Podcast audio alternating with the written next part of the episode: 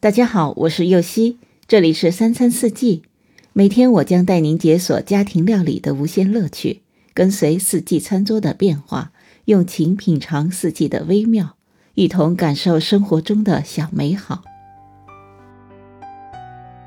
大阪烧是日本关西地区很有名的一种食物，表皮酥脆，馅料丰富。但今天我要将其中的一些日本特有的食材替换成中国的。和我一起来尝试一下中华风大阪烧吧。所需的食材有：圆白菜两百克、培根一百克、鸡蛋两个、油条二十克、低筋粉一百五十克、香葱三颗、沙拉酱适量、烧烤酱适量、油适量、盐适量。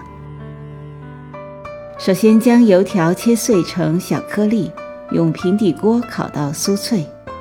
接着，在低筋粉中加入打散的鸡蛋，搅拌到没有干粉。圆白菜去根去老筋后切成粗丝，香葱洗干净后取葱绿部分切成小粒，培根切断成两半。再将圆白菜丝、油条碎，适量的盐放进面粉糊中，用铲子从下往上翻拌均匀，不要过分搅拌。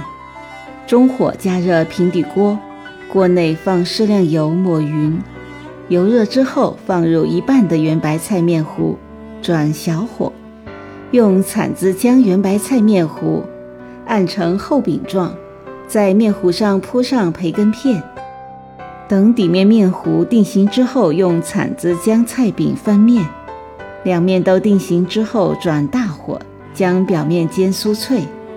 盛出来，在表面涂一层烧烤酱，挤上沙拉酱，撒适量的香葱粒即可。感谢您的收听，我是右希，明天解锁火腿西多士。